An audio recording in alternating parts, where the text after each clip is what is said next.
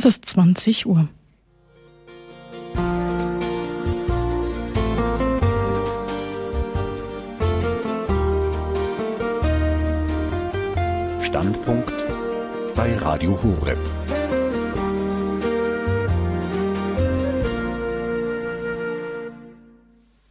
Franziskus, der Engel des sechsten Siegels der Offenbarung des Johannes oder auch eine Planstelle Gottes für den heiligen Franziskus.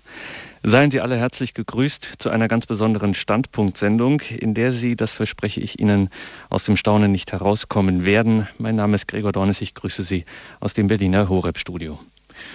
Buonanotte buon riposo. Der neu gewählte Papst Franziskus hatte dieses viel zitierte Gute Nacht und angenehme Ruhe auf der Benediktionsloggia des Petersdomes noch nicht zu Ende gesprochen. Da überschlugen sich schon die hermeneutischen Expertisen zur Namenswahl des neuen Pontifex Franziskus. Die sogenannten Experten mutmaßten in Mikros, Kameras und Redaktionen, was das denn nun zu bedeuten habe.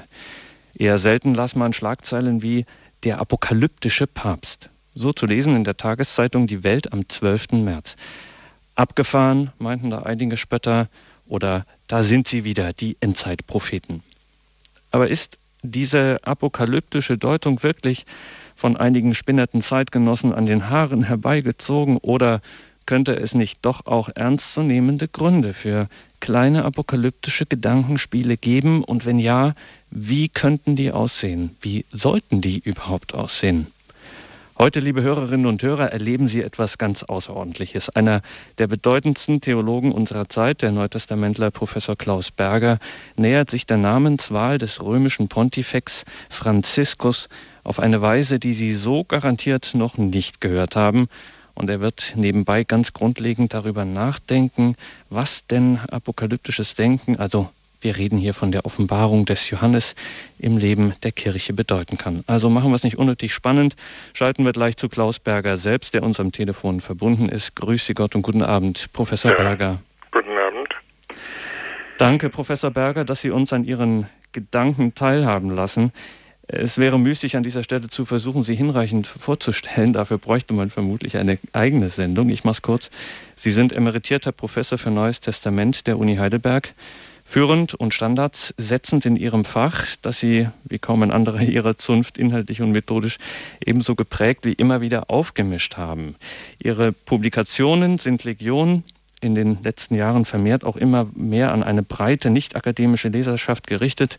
Ihre Bücher lesen sich zum Teil wie Krimis und sie geben ein beredtes Zeugnis ihres akademischen Lebens zwischen Nestor und Enfant terrible der wissenschaftlichen Befassung mit der Geschichte des Urchristentums ab. Ihr neuestes Werk auf dem Markt heißt Die Bibelfälscher, wo sie wieder einmal mit liebgewonnenen Gemeinplätzen, Klischees und Gewohnheiten der Bibelauslegung ins Gericht gehen. Professor Berger, bevor wir uns näher mit Ihren Gedanken zu diesem Thema eine Planstelle Gottes für den heiligen Franziskus befassen, Zunächst eine persönliche Frage. Es geht das Gerücht, dass Ihre Privatbibliothek die weltweit größte Privatsammlung antiker Apokalypsen beherberge. Ist das richtig? Das mag sein. Ich überschaue die Welt nicht bis in die letzten Winkel der letzten Bibliotheken, aber ich habe gesammelt in Xerokopien Apokalypsen, die parallel sind zur Apokalypse des Johannes aus jüdischer und christlicher und islamischer Produktion und Apokalypse-Kommentare. Mhm. Also 600 äh, apokalyptische Texte gibt es und ähm, etwa äh, 1000 Kommentare, denn die Offenbarung des Johannes ist das am meisten kommentierte biblische Buch mit der umfangreichsten Wirkungsgeschichte überhaupt. Und da sind wir schon beim Thema, denn schließlich geht es ja hier in dieser Sendung wesentlich um eben jene Offenbarung des Johannes, die biblische Apokalypse, damit wir sie in Ihren Gedanken in wirklich rechter Weise verstehen. Vielleicht können Sie uns eingangs nochmal erklären, um was für ein literarisch-theologisches äh, Genre handelt es sich hier bei diesem biblischen Buch? Bei der Offenbarung des Johannes oder der geheimen Offenbarung geht es äh, auf jeden Fall um Wort Gottes, das Johannes Seher und Prophet empfängt. Und wie alle Propheten will er damit entscheidend auf seine Gegenwart einwirken. Er will Menschen dazu bringen, sich für Gott zu entscheiden. Und das keineswegs in einer neutralen Situation, sondern in einer Situation, in der das Christentum gefährdet ist durch Verfolgung, insbesondere durch die Konkurrenz des römischen Gottkaisertums. Denn einen Menschen für Gott zu erklären, das macht das römische Kaisertum genauso, wie man es vom Christentum sagt, dass es einen Menschen für Gott erkläre. Da sagt der Seher Johannes, in all dem Pomp und all der göttlichen Verehrung, die er die Menschen dem römischen Kaiser zuteil werden lassen, äffen sie nur die Wahrheit nach. Und die Wahrheit ist, dass Gott durch Jesus Christus, den er in die Welt gesandt hat, in die Geschichte eingreifen will und ähm, dass er sie zu einem guten Ende führen will. Das Entscheidende bei der Offenbarung des Johannes sind nicht die Ängste vor dem Gericht, und nicht die Schrecknisse, sondern dieses Buch endet mit einer großen Hochzeit, der Hochzeit, in welcher der Messias äh, das neue Israel, dargestellt im neuen himmlischen Jerusalem, heiratet. Und da ist schon das erste wesentliche Stichwort gefallen, nämlich Geschichte. Wenn der moderne Mensch, das moderne Ohr Geschichte hört, dann öffnet sich gleich ein ganzer metaphysischer Kosmos. Ähm, wenn Sie im Zusammenhang mit der Johannes-Offenbarung von Geschichte sprechen, was ist da das Entscheidende, was wir vielleicht nicht mehr so im Blick haben? In der Geschichte ist entscheidend, dass äh, Menschen immer dazu neigen, die Macht anzubeten, die Macht zu vergötzen. Das gibt es bei uns genauso, nicht nur bei Politikern, sondern ein paar Jahrzehnte vorher hatte ein deutscher Politiker namens Adolf Hitler wirklich kultische Verehrung für sich gefordert. Und viele Christen sind ihm auf den Leim gegangen.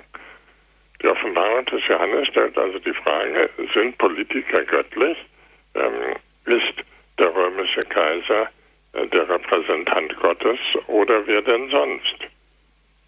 Es stellt also die Frage nach der Göttlichkeit überhaupt in der Welt. Ist sie bei mächtigen Menschen, bei Tyrannen?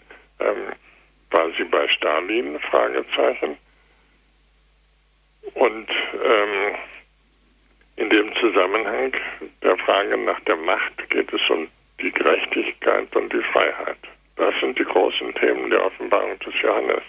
Macht und Gerechtigkeit und Freiheit. Eigentlich sollte jeder der heutzutage über Politik schreibt, über diese Themen anhand der Offenbarung des Johannes nachdenken.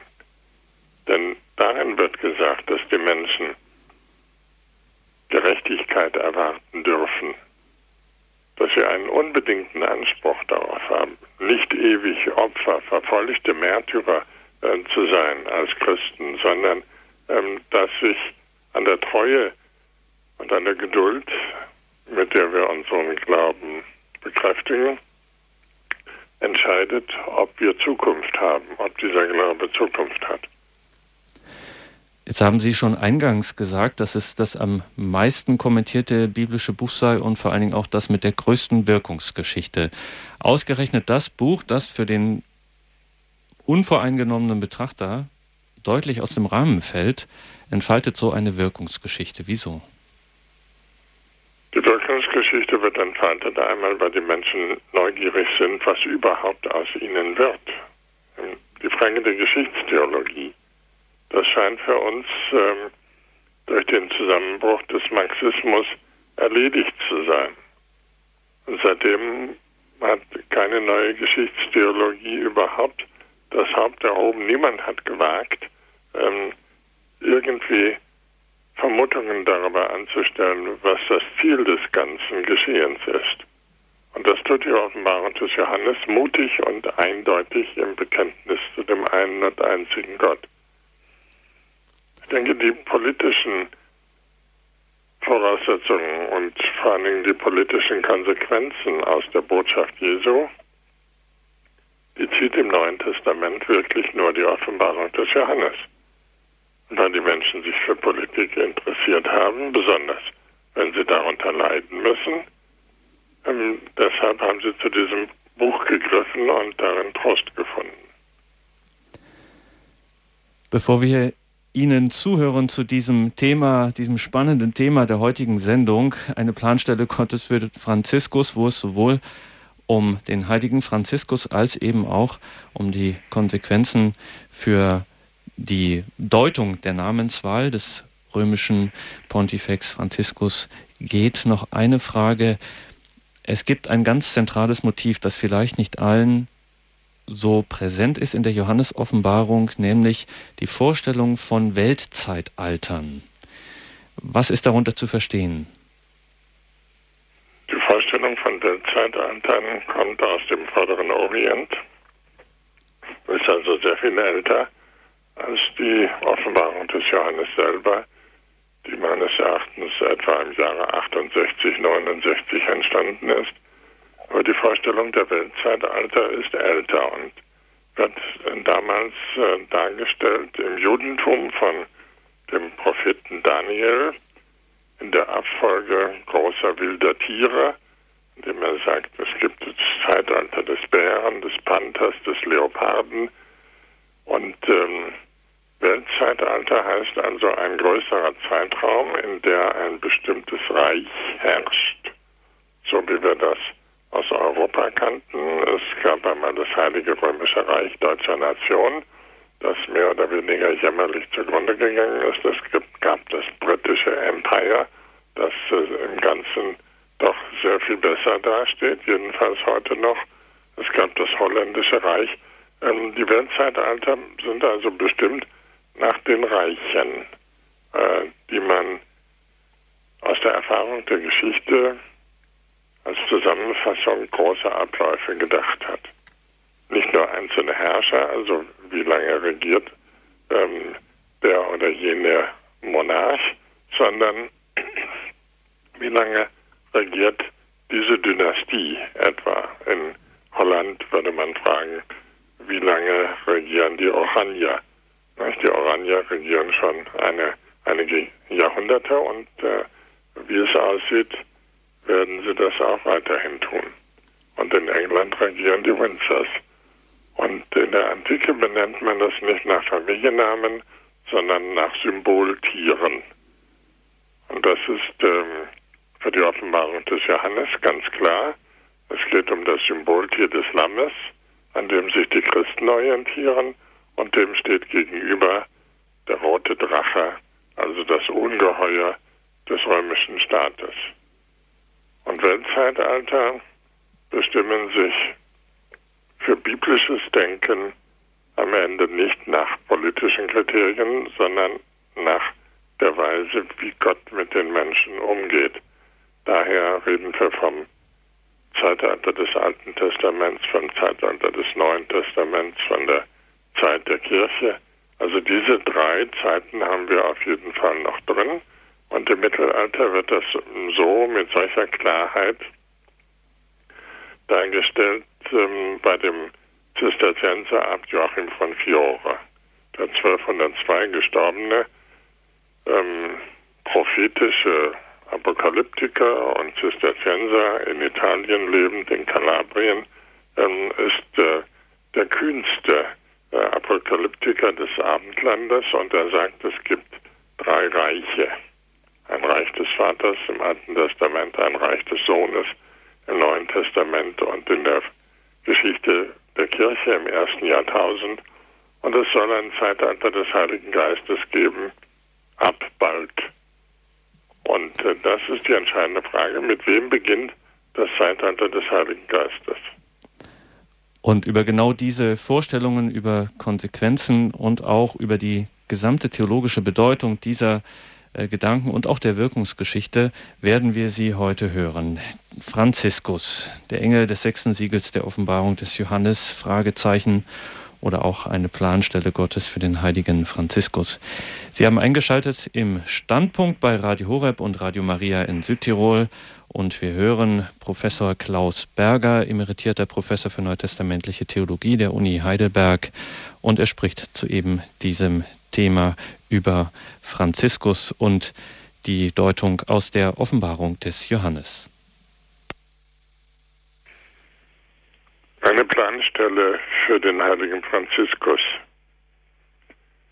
Meine Damen und Herren, es ist der Traum von einer im Innersten reformierten, Christus ähnlich gewordenen Kirche, der seit tausend Jahren die Herzen bewegt. Dieser Traum aber verbindet sich seit rund 800 Jahren mit dem Namen des heiligen Franziskus von Assisi. Genau an diesen Traum erinnerte ich mich unmittelbar nach der Wahl des Papstes Franziskus. Es reizt mich, diesen Traum zu beschreiben, denn er verbindet das Ideal der Geschwisterlichkeit aller Christen mit der Erwartung einer Kirche, die eben nicht die frühkapitalistische des 12. Jahrhunderts, auch nicht die weithin hochkapitalistische des 41. Jahrhunderts, sondern die Christus ähnlicher ist. Eine Episode vom Tag der letzten Papstwahl. Der neu gewählte Papst ließ erklären, er nenne sich nicht Franziskus Ersten, sondern Franziskus. Warum nicht der Erste, auf den dann noch viele folgen könnten? Gibt es vielleicht eine Planstelle in Gottes Haushalt, die Franziskus heißt? So wie eben jeder Papst Petrus ist, da er laut Kuppelinschrift der Peterskirche Matthäus 16, 18 auf sich bezieht. Du bist Petrus, in der Tat, es gibt diese Planstelle. Es gibt nur einen Franziskus und das ist der Franziskus der Endzeit,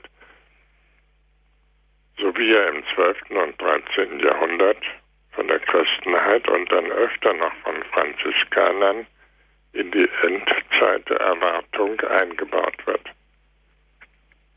Merkwürdig ist es schon, Josef Ratzinger hat über diese Erwartung 1959 seine Doktorarbeit geschrieben. Und sein Nachfolger im Amt Petri erfüllt diese Erwartung oder besser gesagt möchte seinen Teil zu dieser Erfüllung beitragen. Der heilige Bonaventura, über den Josef Ratzinger promovierte, lebte von 1220 bis 1274 und war der Urheber dieser Geschichtstheologie, wonach Franziskus der Inbegriff einer prägenden Gestalt der Endzeit ist. Franziskus von Assisi hat eine Deutung im Sinne einer Geschichtstheologie erfahren, die wie keine andere das Mittelalter geprägt hat. Und so ist die Franziskus-Erwartung, so ist die Planstelle, die auf den Mann von Assisi passt und in der sich der neue Papst wiedererkennt. Der heilige Franz von Assisi ist hier zum großen Deuter des Evangeliums geworden. Er übersetzte in die Sprache des hohen Mittelalters, was Jesus für die Kirche bedeuten sollte. Und meines Erachtens ist das auch heute aktuell. Unternehmen wir einen Zeitsprung, als die Stadt San Francisco im 18. Jahrhundert nach Franziskus von Assisi benannt wurde, geschah das nicht deshalb, weil man in Franziskus einen großen Missionar erblickte, wie die Lexika erklären,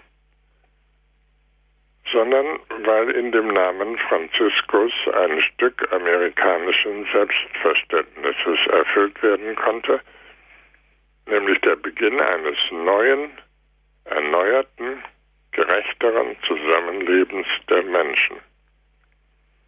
Die Auswanderung nach Amerika markierte damals diesen Schnitt zwischen der alten ungerechten und der neuen gerechteren Welt.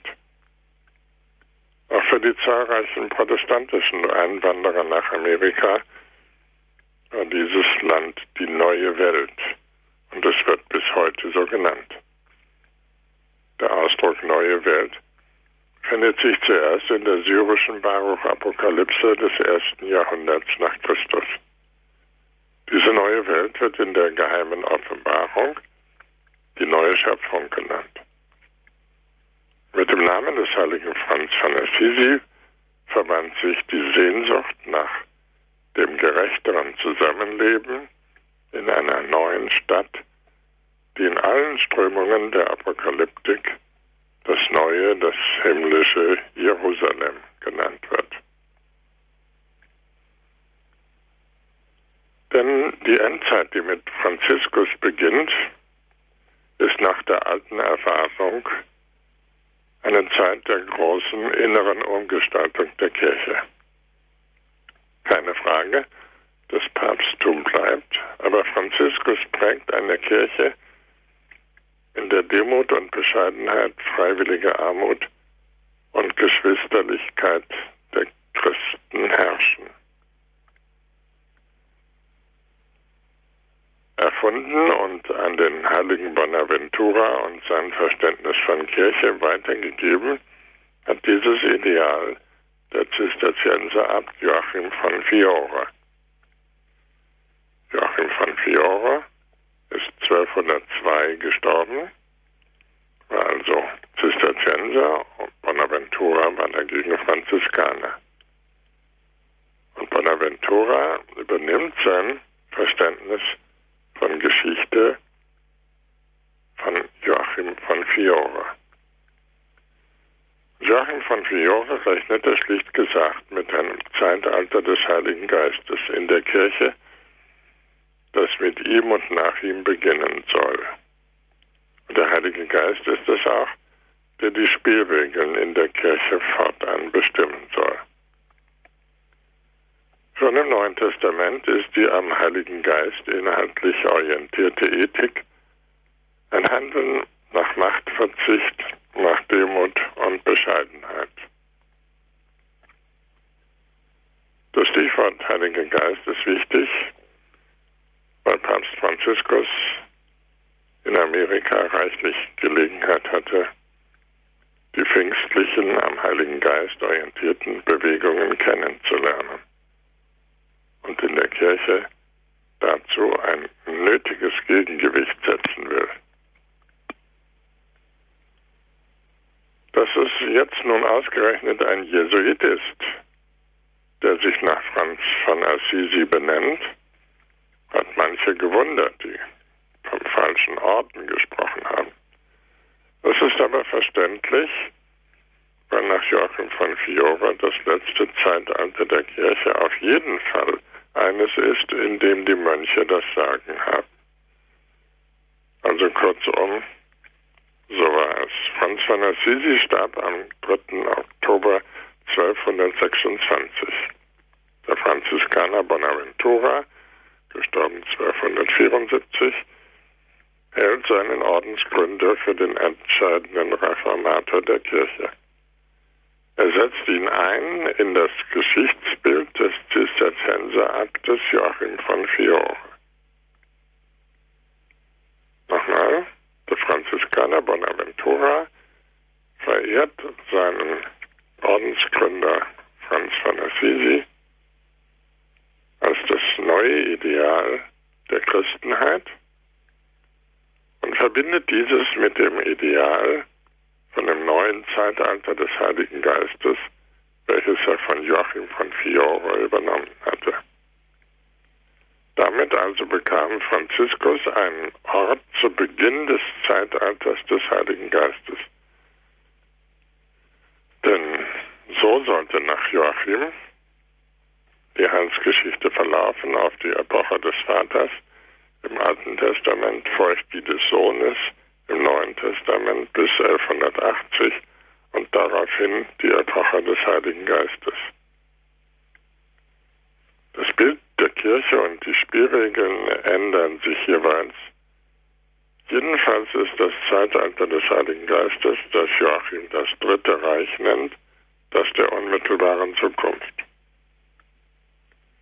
Als Mönch strenger Observanz fühlt sich Joachim von Fiore dieser neuen Zeit verpflichtet. Alle Reformen, nach der sich die Christenheit spätestens seit dem Anfang des 10. Jahrhunderts, also seit der kloniazensischen Reform, gesehnt hat, die soll hier endlich Wirklichkeit werden. In diesem letzten neuen Zeitalter des Heiligen Geistes. Auffällig ist übrigens, dass alle diese Reformbewegungen in der Mitte Frankreichs und in Burgund ihren Ausgang nahmen.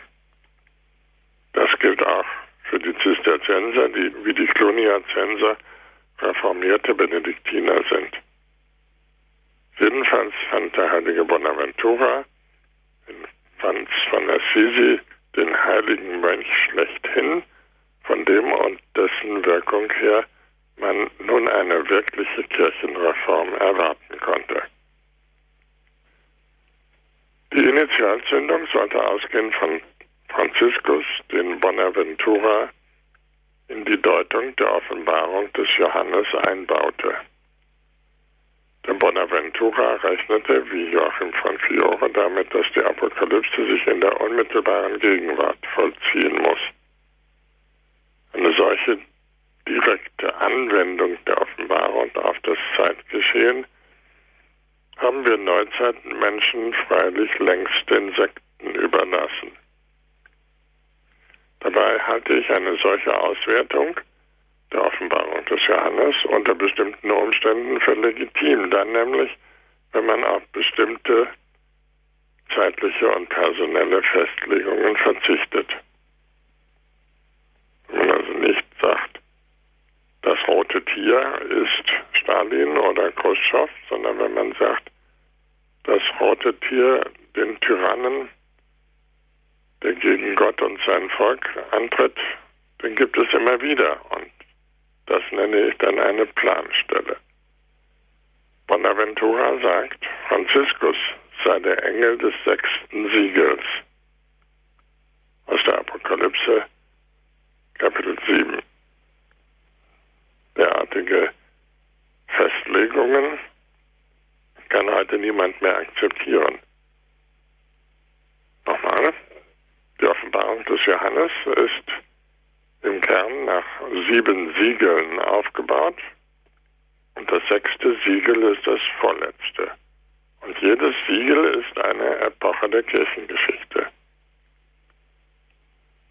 Und die Frage ist nun, ob der Text in Offenbarung 7, Vers 2 bis 3 irgendwie auf Franz von Assisi passt. Der Text heißt so, und einen anderen Engel sah ich heraufsteigen vom Osten her. Er hielt das Siegel, das Zeichen des lebendigen Gottes in der Hand und rief den vier Engeln, denen Macht verliehen war, Erde und Meer Schaden zuzufügen, laut zu, lasst Erde, Meer und Wald so lange unversehrt, bis wir diejenigen, die unserem Gott gehorsam sind, an der Stirn versiegelt haben, damit sie nicht abtrünnig werden. Soweit die Offenbarung des Johannes.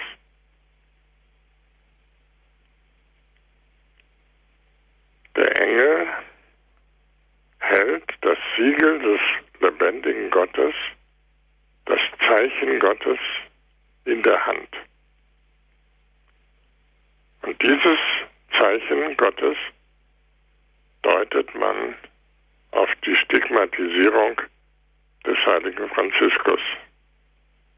Franziskus war an beiden Händen, an beiden Füßen und am Herzen stigmatisiert, das heißt, er trug die Wundmale Christi.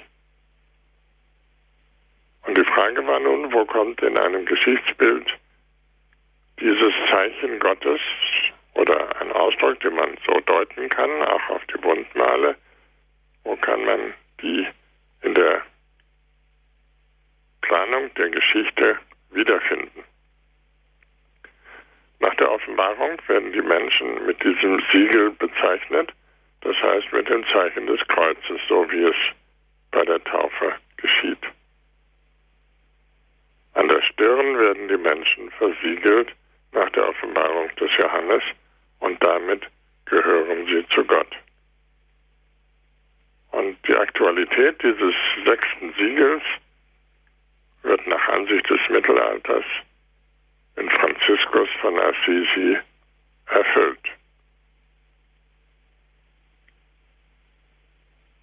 Wenn man auf solche Festlegungen, die wir heutzutage als eher peinlich empfinden, verzichten will, dann hätte die konsequenteste Geschichtstheologie des Neuen Testamentes überhaupt keine theologische Bedeutung mehr. Das kann nicht sein. Es geht also um die Frage, ob der großartige Geschichtsentwurf in der geheimen Offenbarung einfach wertlos ist für uns heutigen Menschen oder ähm, ob er doch in irgendeinem Sinne Wichtiges sagt. Martin Luther hat die Offenbarung des Johannes zeitlebens abgelehnt. Er meinte, das wäre der Rottengeist, der Gaukelsack. Das heißt, ähm, da ging es nur um Kunststückchen und Zauberei und Täuschung der Menschen. Wenn man aber in der Offenbarung des Johannes nach Gottes Wort und verbindlicher Offenbarung sucht, dann vielleicht in dem vorhin angedeuteten Sinn einer Planstelle.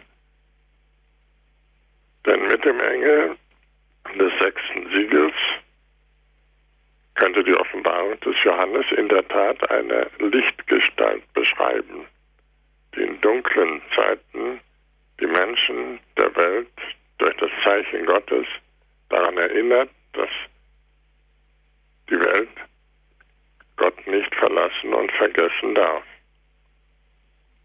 Das heißt, diese Planstelle ist eine bestimmte Funktion. Sie ist wie ein Kleid, hat man gesagt, das bereit liegt und auf verschiedene, vielleicht wenige Menschen immer wieder passen könnte. Solche Lichtgestalt, die das Zeichen Gottes trägt und die die Menschen dadurch an Gott erinnert. Es ist sicher nicht zufällig, dass man weltweit mit Papst Franziskus genau diese Erwartungen verbindet, die schon der heilige Bonaventura von der Planstelle namens Franziskus hatte. Joachim von Fiora hatte übrigens von einer monastischen Gestalt geredet, also von einem Mönch, aber den Namen Franziskus nicht genannt. Es waren dann die Franziskaner, zu denen auch Bonaventura gehörte, die diese Figur zu Beginn des dritten Zeitalters eindeutig Franziskus nannten. Franziskus war also für das Mittelalter der Engel des sechsten Siegels und wegen seiner Stigmata der andere Christus, der zweite Christus. Er gehört also in die Heilsgeschichte näher hin in die Endzeit. Und wenn sich jemand Papst Franziskus nennt, dann zieht er sich diese Rolle auf den Leib. So jedenfalls der heilige Bonaventura in seinem Leben des heiligen Franziskus, dessen Experte Bonaventuras Experte, jetzt in Rom im Ruhestand lebt.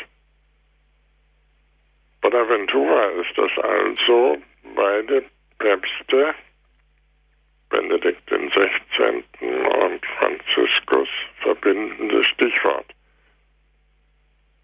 Präziser heißt es noch bei dem Franziskaner Balutius, der 1718 gestorben ist, über Franziskus, Offenbar ist er wirklich der Engel der Öffnung des sechsten Siegels. Das heißt, mit ihm beginnt die Zeit, in der die Menschheit insgesamt getauft wird, die Taufe erneuert. Bonaventura schreibt im Vorwort seines großen Franziskuslebens im ersten Abschnitt, Johannes, der Verfasser der Apokalypse, habe Franziskus treffend in seiner Weissagung unter dem Bild des Engels bezeichnet, der vom Aufgang der Sonne aufsteigt und das Zeichen des lebendigen Gottes trägt. Und er preist ihn darum als einen neuen Mann, den der Himmel der Welt geschenkt hat. Schon Thomas von Celano, ein um 1260 gestorbener Franziskaner, hatte Franziskus als neuen Evangelisten gepriesen, durch den dem Erdkreis erhoffte Frohbotschaft und heilige Erneuerung zuteil wurde. Also unerhoffte Vorbotschaft, also das Evangelium, die Neuevangelisierung auf Deutsch. Auch Celano betrachtet seine Zeit als das sechste Zeitalter, Zeitalter des sechsten Siegels, dass die Minderbrüder, also die Franziskaner, in der jüngsten Zeit gesandt seien, um den vom Dunkel der Sünde umhüllten Menschen Beispiele des Lebens zu zeigen und Beispiele des Lichtes. Franziskus aber sei, Zitat, der Prophet unserer Zeit gleich einem neuen Apostel, der neue Mensch, der Mann aus der anderen Welt. Zitat Ende. Ordensregel also und Testament des heiligen Franziskus betrachteten die Franziskaner als das Gesetz des kommenden Weltzeitalters, das mit der recht verstandenen Vorbotschaft Christi ein und dasselbe sei. Für sie stand die Gestalt ihres Ordensvaters am Anfang der neuen, sehnsüchtig erwarteten Weltzeit.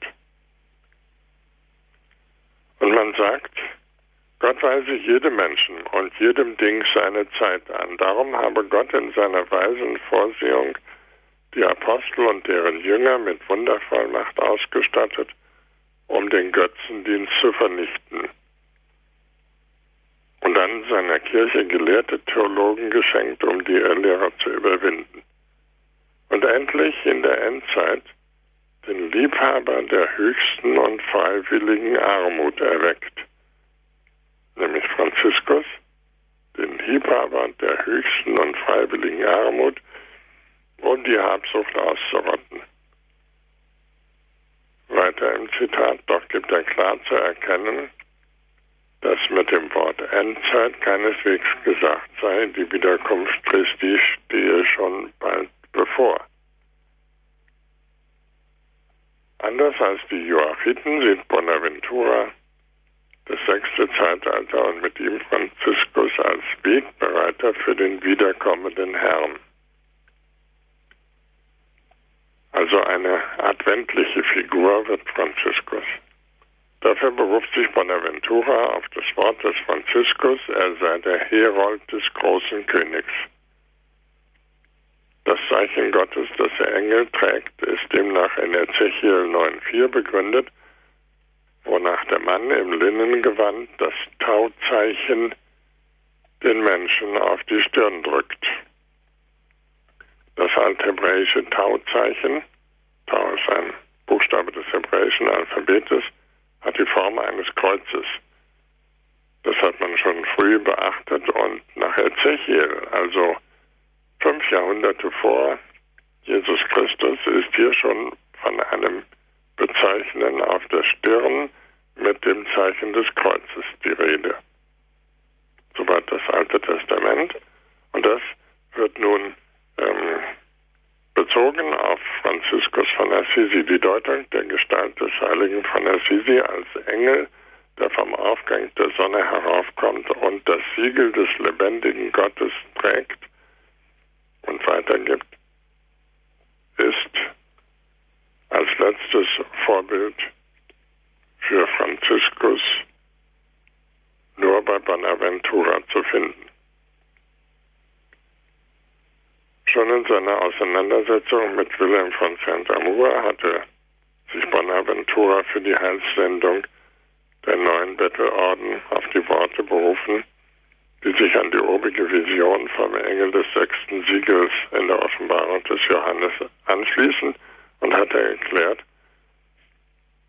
sie sollen ihre ganze Sorge darauf richten, die Knechte Gottes auf der Stirn mit dem Siegel des lebendigen Gottes zu bezeichnen.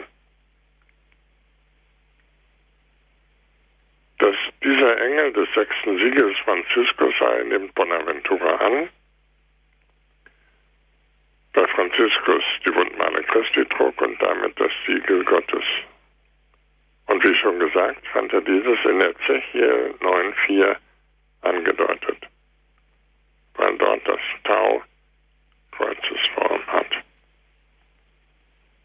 Und spiegelverkehrt heißt es dann überall im Mittelalter vom Antichrist, dem Widersacher Christi in der Endzeit. Hier lässt der Antichrist den Juden Kreuzzeichen an die Stirn und in die rechte Hand machen, zu einem Zeichen, dass sie an ihn glauben. Das ist geschehen in der Apokalypse des Johannes, so heißt es etwa im Blockbuch vom Antichrist. Also es fehlt, wie gesagt, auch nicht die antijüdische Ausdeutung, die aber durch die Offenbarung des Johannes nicht nahegelegt wird. So macht die Stigmatisierung des heiligen Franziskus ihn, den ersten Franziskaner, zum anderen Christus zum neuen Jesus Christus. Nach Angelo Clarino hat Christus vielfältig zu den Christen gesprochen durch die Väter, die Apostel, die Märtyrer, die Heiligen. Jüngst aber durch seinen seraphischen Sohn Franziskus, den er zum Erben aller derer machte, die nachfolgen in Armut, Gehorsam und Keuschheit. Und Christus hat ihn erhöht, sagt Thomas von Celano, er ist der andere Engel, der vom Osten her heraufsteigt und das Zeichen des lebendigen Gottes an sich trägt. Er ist der neue Mensch nach Gottes Bild. Auch an dieser Stelle fällt auf, das große Thema Papst Benedikts XVI. war Jesus Christus als Bild Gottes und der Mensch als Ebenbild Jesu Christi vermittelt wird diese Ebenbildlichkeit. Erneuert wird sie durch die Taufe. Der heilige Bonaventura bezieht sich auch in seinen Predigten auf diese Tradition. Das Zeichen des lebendigen Gottes ist der Eifer um das Heil des Menschen. Die Bezeichneten, sagt er dabei, die Bezeichneten sind die qui sunt conformi vita Christi, also die dem Leben des Christus gleichen. Gottes Bild werde in Franziskus erneuert. Das Zeichen des lebendigen Gottes wird daher immer wieder mit der Imago-Theologie der Bibel verbunden. Imago-Theologie stützt sich auf die Erschaffung des Menschen nach Gottes Bild und Gleichnis und sie wird aufgegriffen bei Bernhard und anderen frühen Zisterziensern, wonach die Ähnlichkeit, das Bild erneuert wird. Der Mensch bleibt Ebenbild, aber die Ähnlichkeit mit Gott wird erneuert und das geschieht durch die Taufe. Diese Erneuerung der Ebenbildlichkeit des Menschen ist das große Thema in der zisterziensischen Theologie und auch bei Papst Benedikt XVI.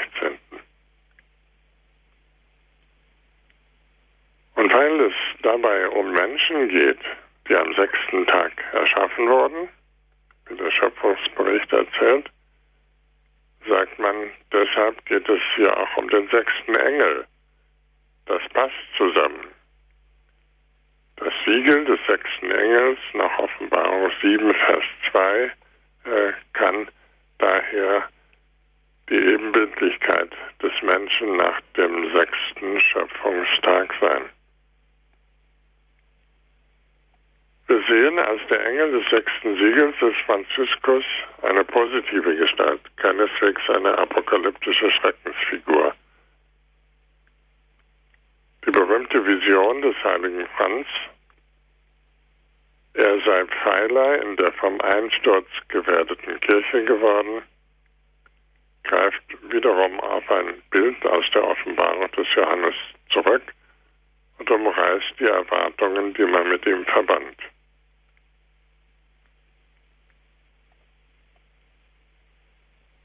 Franziskus berichtet also, er habe einen Traum gehabt, die Kirche Gottes sei baufällig und dem Einsturz nahe, aber er sei dazu bestimmt, als seine Säule diese Kirche vor dem Einsturz zu bewahren. Und gerade dieses Bild von der Säule, die die Kirche vor dem Einsturz bewahrt, findet sich in mittelalterlichen apokalyptischen Handschriften und Wandteppichen. Das heißt, man hat es wörtlich genommen und auf das Bild der Säule aus Offenbarung 3.12 bezogen. Viele Menschen haben immer wieder gefragt, was der heilige Franziskus mit der Kirche zu tun habe.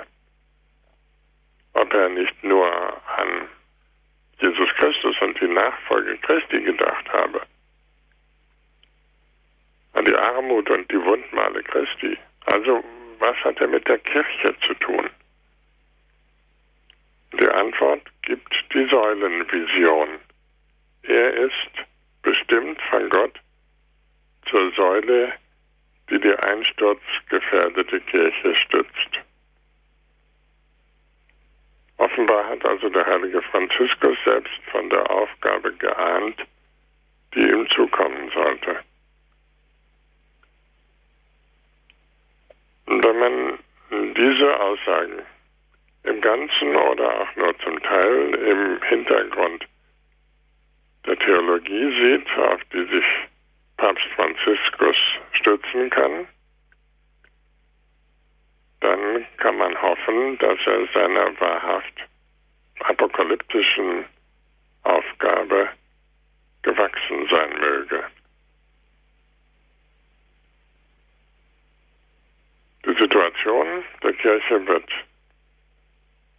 allgemein als gefährdet wahrgenommen, als einsturzgefährdet, vor allem durch das Desinteresse und die Lauheit der Christen selber, weniger durch die Feinde der Kirche, als vielmehr durch die Schlaffheit und Lauheit. Und die Kirche bedarf daher dringend der Säule, die sie stützt. Und diese Säule hat nach eigenem Selbstverständnis Franziskus und wir hoffen, dass äh, dieser großartige geschichtstheologische Entwurf in Papst Franziskus eine Antwort findet, dass die Menschen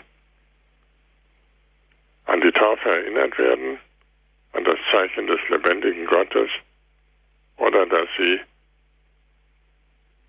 welcher Brauch bei uns zunehmend abhanden kommt, getauft werden und gläubige Anhänger Jesu Christi werden. Es geht um die Nachfolge Jesu. Es geht um Franz von Assisi als den, in dem man seinen Herrn wiedererkennen konnte, wie es ein altes Gebet für junge Priester gibt. Herr, lass mich ein Priester werden, der an dich erinnert. Das ist die Rolle des heiligen Franziskus. Vielen Dank fürs Zuhören.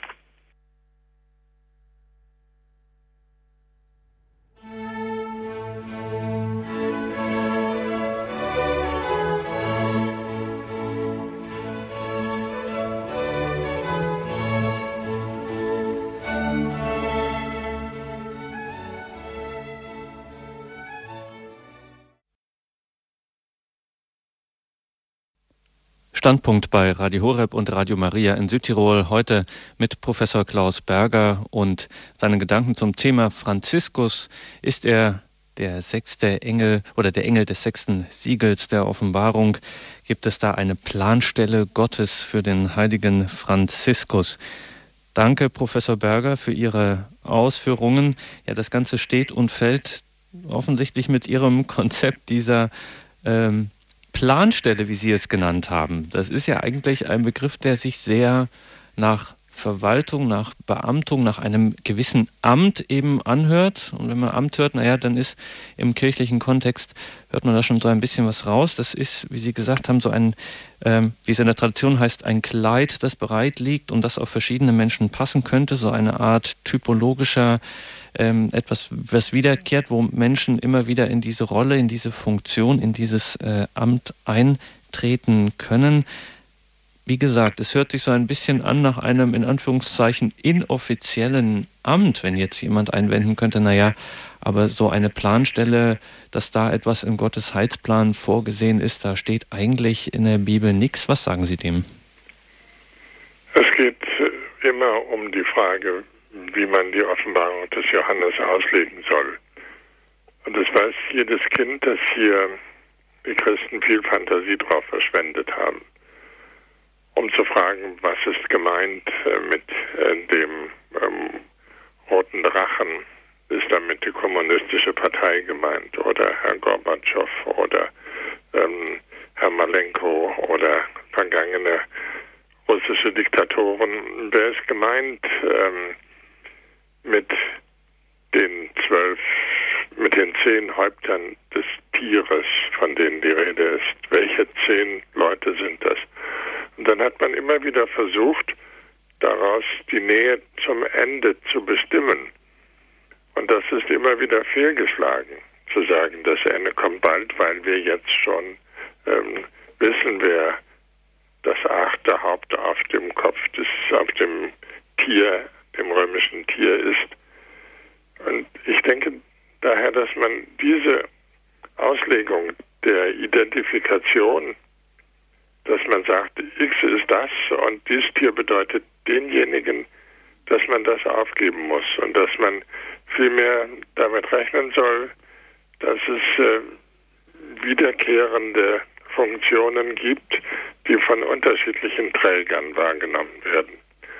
So macht es die Offenbarung des Johannes selbst. Die Offenbarung des Johannes selbst sagt nicht Rom, sondern sie sagt Babylon.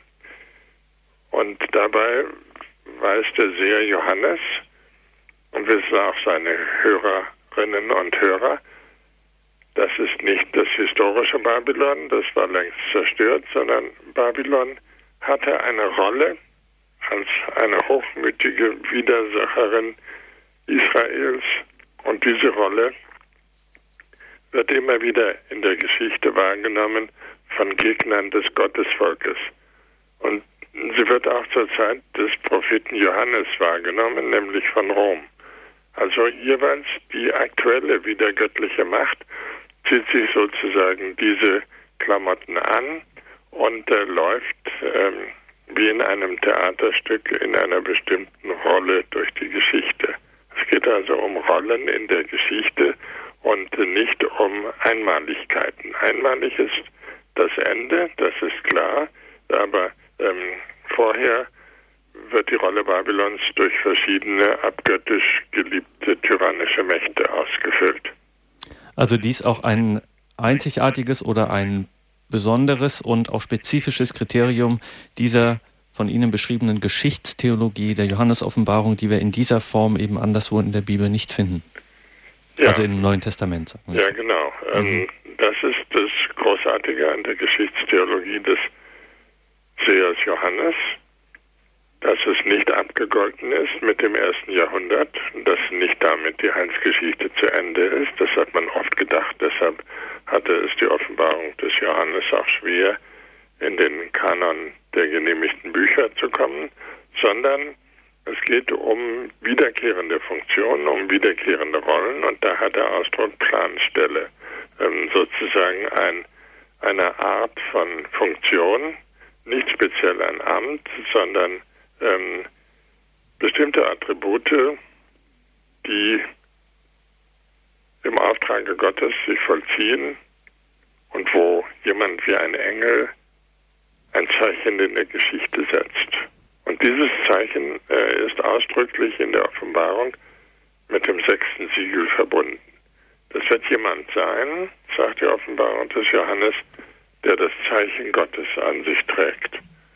Und ähm, dieses Zeichen war im Falle des heiligen Franziskus seine Stigmatisierung, dass er also die Wundmale Christi trug. Da hat man gesagt, die Wundmale Christi, das äh, ist äh, so etwas, von dem bei dem Engel des sechsten Siegels die Rede ist, er hat das Zeichen Gottes. Und heutzutage wird man nicht unbedingt mit einem Stigmatisierten rechnen müssen.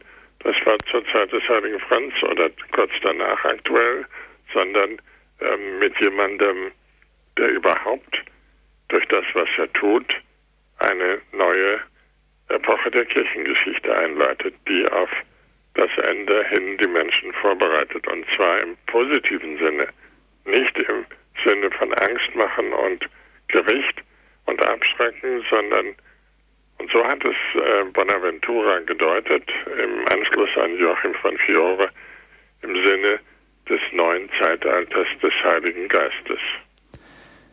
20 Uhr und 58. Sie hören die Standpunktsendung, liebe Hörerinnen und Hörer. Leider müssen wir uns hier von den Hörerinnen und Hörern der UKW-Frequenz 92.4 in München verabschieden. Sie können uns aber weiterhören über die üblichen Wege natürlich auch im Livestream auf horeb.org. Und morgen gibt es dann auf dieser Website auch diese Sendung zum Podcast und Download. Alles Gute Ihnen. Professor Berger, Sie haben es auch erwähnt, dass ja Joachim von Fiore, der Zisterzienser, eine selbst eine unglaubliche Wirkungsgeschichte entfaltet hat, aber das nur am Rand von einer monastischen Gestalt sprach, äh, nicht direkt von Franziskus, als er den Engel des sechsten Siegels erwähnte. Das hat dann Bonaventura gemacht, wie wir von Ihnen gelernt haben. Es gibt sowieso in diesem Kontext auch immer wieder, was das äh, Zeitalter des Geistes betrifft, immer wieder die Vorstellung, das wird ein Zeitalter der Mönche. Haben Sie ja auch gesagt, das wird ein Zeitalter, in dem die Mönche das Sagen haben. Da gibt es ganz atemberaubende Visionen, wo dann riesige Mengen, Menschenmassen, alles Mönche da sitzen und schreiben und beten und so weiter. Ähm, lässt sich das irgendwie im, in der Offenbarung festmachen oder war das eine Wahrnehmung aus der Zeit, in der das entstanden ist, also aus der Zeit des Mittelalters, der Zeit des Franziskus? Also die Füllung äh, dieser Erwartung ist mittelalterlich. Und als Joachim von Fiore ähm, diese Theorie entworfen hatte, war Franziskus noch in den Windeln, also äh, vielleicht auch noch gar nicht geboren. Aber man hat später gesagt, das, was der Joachim geahnt hat, das ist jetzt in Franziskus erfüllt. Und ähm, dass es Mönche sein würden, ist eine mittelalterliche Erwartung. Man kann ja feststellen, dass im 11. Jahrhundert ähm, das Mönchtum neu aufbricht. Und äh, aus diesem Jahrhundert stammen ja die Kartäuser und die Zisterzienser und die Kamaldulenser und äh, eine Reihe und äh, auch äh, schließlich als wichtigste die Franziskaner und Dominikaner, also die Bettelorden. Ähm, man äh, erwartet in diesen Zeiten eine Erneuerung der Kirche von Menschen, die vorbildhaft leben und als solche sah man die Mönche an. Und wenn man fragt, was wir heute damit anfangen können, dann würden die Skeptiker sagen, naja, die Klöster sterben aus. Es sterben jährlich in Deutschland 50 bis So, liebe Hörerinnen und Hörer, Sie haben es gehört. Wir haben jetzt leider ist die Verbindung zu Professor Berger abgebrochen. Wir versuchen die natürlich schnellstmöglich wiederherzustellen und dann wieder hier mit ihm ins Gespräch zu kommen. Sie können natürlich auch weiterhin anrufen 089 517 008 008.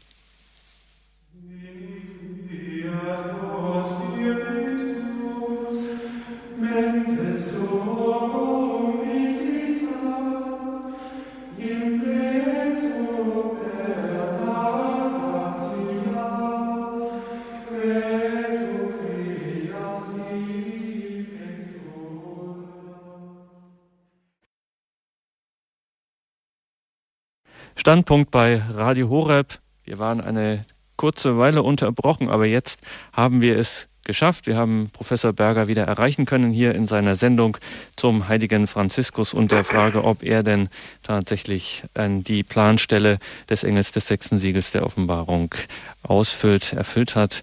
So zumindest die Meinung von Bonaventura, dem großen Franziskaner-Theologen, der irgendwie, so haben wir es von Professor Berger auch gehört, ja ein gewisses Bindeglied ist zwischen, also diese franziskanische äh, Theologie zwischen Benedikt dem 16. und Papst Franziskus. Professor Berger, wir müssen an dieser Stelle auch konkret werden, dass man den heiligen Franziskus ähm, derart identifizieren konnte, haben Sie gesagt, das hängt mit den Stigmata zusammen, die wurden für das Zeichen gehalten. Aber ähm, wenn dieser äh, in dieser Planstelle, wie Sie es genannt haben, jemand ist, so ein neuer Mensch, ein alter Christus, der auch der Kirche äh, zeigt, sie nicht nur als Säule trägt, sondern sie gleichzeitig ihr auch zeigt, ein ähm, erneuertes, äh, ein, eine erneuerte Form, ein Ideal äh, der Christenheit vorhält. Ähm, wo könnte man das bei Franziskus sehen? Also and, anders formuliert, ähm, wo würden Sie dem heiligen, äh, würden Sie Bonaventura beipflichten in seiner Charakterisierung des heiligen Franziskus? Ich würde ihm auf jeden Fall darin beipflichten, dass das Gesicht der Kirche in Zukunft nicht mehr einfach durch die Hierarchie geprägt ist. Die Hierarchie wird nicht abgeschafft, weder bei Bonaventura natürlich noch bei Joachim von Fiore. Aber ähm, die Maxime, also die Parole heißt, ähm, dass das Christentum eine neue Gestalt von Geschwisterlichkeit bekommen soll und dass es sich verstärkt auf den Heiligen Geist einlassen soll. Gott als Heiliger Geist, das ist bisher im Westen, in der westlichen Theologie, besonders auch in der katholischen Theologie, viel zu sehr zu kurz gekommen. Und meine Antwort äh, versuche ich möglichst konkret zu geben, indem ich sage, der Heilige Geist ähm, ist die Kraft, die Grenzen und Brücken zu überwinden. Er ist die Kraft, Leib und Seele zu heilen. Deshalb gibt es so viele Hospize zum Heiligen Geist im Mittelalter. Deshalb beten wir in dem Hymnus Sana Quota Sortium, heile, was verwundet ist. Der Heilige Geist ist die Kraft, äh, dass sich die einzelnen Völker in der Kirche gegenseitig verstehen und dass es nicht äh, Sondergemeinschaften gibt, die Mauern setzen zwischen sich und anderen. Der Heilige Geist ist die missionarische Kraft, die die Apostel beflügelt hat, das Evangelium unter die Menschen zu bringen. Der Heilige Geist ist schließlich die Art und Weise, in der Gott sich auf uns Menschen am intensivsten einlässt, indem er bei jedem einzelnen Christen, bei jeder Christin wohnt. Ähm, das geschieht schon, indem Gott Mensch geworden ist in Jesus Christus, indem Gott Brot wird in der Eucharistie. Es geschieht aber auf noch viel intensivere Weise durch den Heiligen Geist. Wir haben einen Anrufer in der Leitung. Es ist Herr Hager aus, aus Radolfszell. Grüße Gott, Sie sind auf Sendung. Ich hätte eine Frage, Herr Professor Berger, und zwar äh, würden Sie sich identifizieren mit der Auffassung, dass mit dem heiligen Franziskus die Zeit des Heiligen Geistes begonnen hat? Also ich kann das nicht nachvollziehen, muss ich ehrlich sagen. Also was ich davon wichtig finde, ist, dass die Zukunft der Kirche wesentlich äh, angeregt werden wird durch das Mönchtum. Das finde ich, äh, sollten wir nicht einfach eingehen lassen, sondern manches sind ähm, die berufenen Vorbilder mhm. für uns Christen. Ich selbst habe das in meinem Leben so erlebt. Ich gehöre zu den Zisterziensern, mhm. wenn auch nur als Familiare.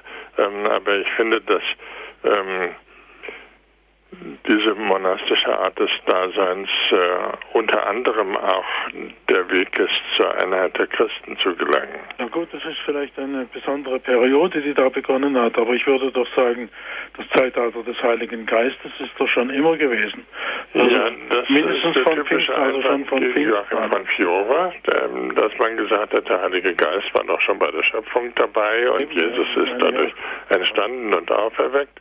Ähm, aber es könnte ja sein, dass ähm, der Heilige Geist der Kirche jetzt ein ganz besonderes Gepräge gibt. Und das ist meines Erachtens angesagt, weil in der Heimat äh, des neuen Papstes, also in Südamerika, die Pfingstler, ähm, die sich ständig mit jedem Satz auf den Heiligen Geist berufen, einen ungeheuren Missionserfolg haben.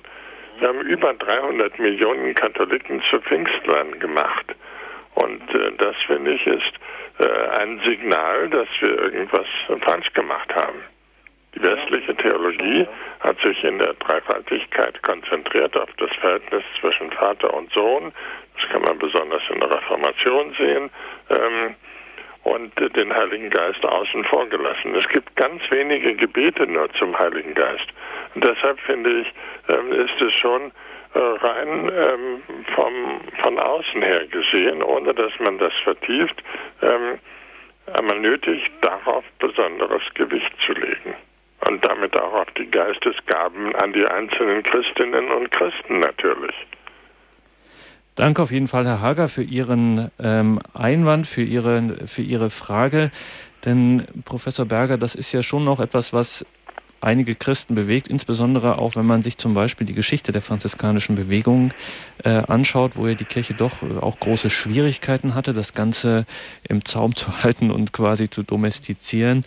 Dennoch, Ihr Appell ist ja jetzt, um das nochmal klarzustellen, Sie möchten das ja ausdrücklich für eine Zeit der Kirche und zwar der identischen äh, Kirche reserviert äh, wissen und äh, nicht sagen, sozusagen die Grenzen der Kirche äh, sprengen, sondern ähm, die Kirche ähm, als den, als diejenige, wo dieser Heilige Geist wirkt, dass ihr das, ähm, dass ihr das wieder aufgezeigt wird, so wie es eben äh, durch den Heiligen Franziskus geschehen ist und dass das wieder stärker in den Blick kommt.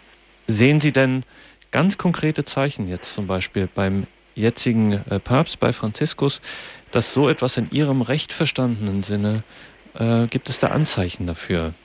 Ja, in der Tagespost äh, stand abgedruckt ähm, eine Predigt des neuen Papstes äh, über den Heiligen Geist, dass mhm. er gesagt hat, ähm, die Kirche ist äh, gerade in unserem Zeitalter eine Kirche des Heiligen Geistes und das ist äh, verbunden ähm, mit dem Beten können.